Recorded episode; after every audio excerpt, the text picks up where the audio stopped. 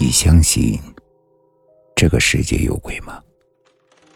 欢迎收听慕容讲故事。今天要给大家讲的故事叫做《蛙院》。大家有没有吃过干锅牛蛙这道菜？每当我想到这道菜的时候呀，总会不禁想起小时候同村的王二和他的老爹，他们是我们附近几个村子里最大的青蛙养殖户。在我们村东面靠小树林附近圈了一大块的水田，我们南方把种水稻的地也叫做水地。王二在当时也是个头脑灵活的人，能吃苦，人也勤奋。他在我们村里圈了一大块水地种水稻，别人家种水稻都怕虫子来吃，他家倒好，虫子来的越多越高兴，因为这些虫子可以用来喂养青蛙。都不用他自己费事儿。等青蛙长大了，再一个个捉起来，拿到集市上去卖。水地里种的水稻又可以自家食用。村子里的老人呀，都劝王二他爹，说青蛙和蛇都是有灵性的动物，养着这个杀了再卖，干这行呀是上天理的，杀业太大了，对他们一家人都不好。王二他爹也曾经犹豫过。但是每次从集市上回来，看着那越来越厚的票子，心里头的犹豫啊就不复存在了。时间久了，他们爷俩也在集市上卖蛙混出名堂来了，跟镇里的好几家大饭馆有了往来。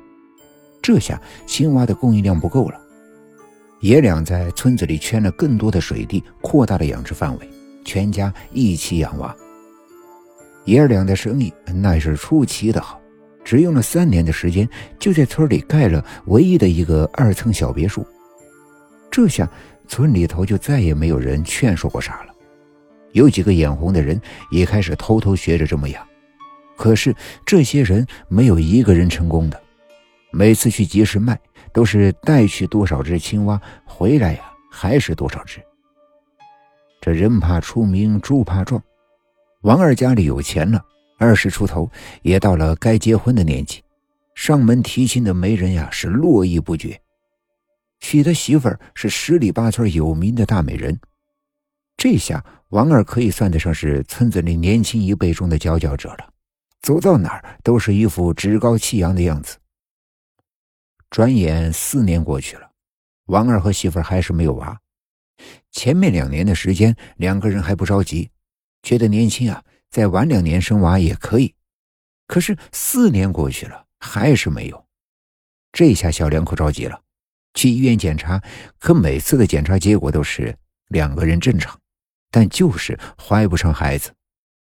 双方的爹妈急得不行了，在村子里给他们寻找各种偏方，可也都用过了，就是不见任何的效果。王二媳妇的肚子依旧还是没动静。王二结婚的第五年。村子里来了一个云游四方的老道士，王二他爹赶忙把老道士请到自己的家里，向老道士讨要了一个延续香火的方子。谁知那个老道士到了他家门口，死活不肯进去，说屋子里全是死去的青蛙，腥臭无比。这话可把王二他爹给吓坏了，一下子就想起来前几年村子里的老人劝他的话。干这行伤天理，杀业太大。他连忙把家里养只青蛙售卖的这个事情跟老道士说了。老道士听完之后呀，是唏嘘不已，嘴里想说什么，但是话到嘴边又咽了回去。王二他爹也是聪明人，赶忙求老道士让他给指一条明路。老道士沉吟片刻，说道：“你家杀业过重。”子孙福已经消耗的差不多了，我看呀很难办。不过既然遇上了，我就尽力试试，化解一下怨气。据说那天晚上，王二家传出了一阵阵的蛙鸣声，那蛙鸣声都是惨烈的叫声，声音大的不同以往，吓得村里的那些大狼狗都趴在地上不敢动。直到天明，惨烈的蛙鸣声才渐渐的散去。据说，老道士和青蛙冤魂们达成了协议，给这些冤魂超度，把王二家的子孙符给续上了，并且要求王二家以后不能够再做这行，以后也不要吃蛙肉。一家人满口答应，还要重金酬谢老道士。老道士摆摆手说道：“这钱呢是冤孽钱，怎么来的，怎么去吧。有缘再见，贫道去了。”王二一家人也没有强作挽留，之后还真把自己圈的地全都种了水稻，不再养蛙。半年之后，王二的媳妇儿果然怀孕了，十月怀胎一朝分娩，王二有后了。孩子呢，也一天天的平安长大，到了六岁，王二又动了养蛙的念头。毕竟这行有经验，而且来钱也快，他终归是受不了金钱的诱惑。恰好呢，此时王二的爹妈已经去世了，家里也没老人管他了。于是他又在村里圈了一大块的水地，干起了老本行养蛙。家族里的长辈都劝他别再干这一行了，可王二也有理。我现在有家有媳妇儿有孩子，不挣钱怎么养活这一家人呢？大家劝了几回，见王二不听，也就没人再管他了。王二在卖了几次青蛙之后，报应也随之而来。先是他媳妇儿做饭失火，把家里的二层小别墅都烧没了，只剩下了一间西厢房。紧接着，王二自己捉蛙的时候，在田里滑了一跤，愣是把自己的小腿给摔断了。最后，小儿子的相貌也开始发生了变化，眼睛凸起，嘴巴越来越大，鼻子开始塌陷。两个鼻孔朝天，猛地一看，就像是一个人形的大青蛙似的。而且，这孩子开口说不清楚话，四肢也慢慢的变形。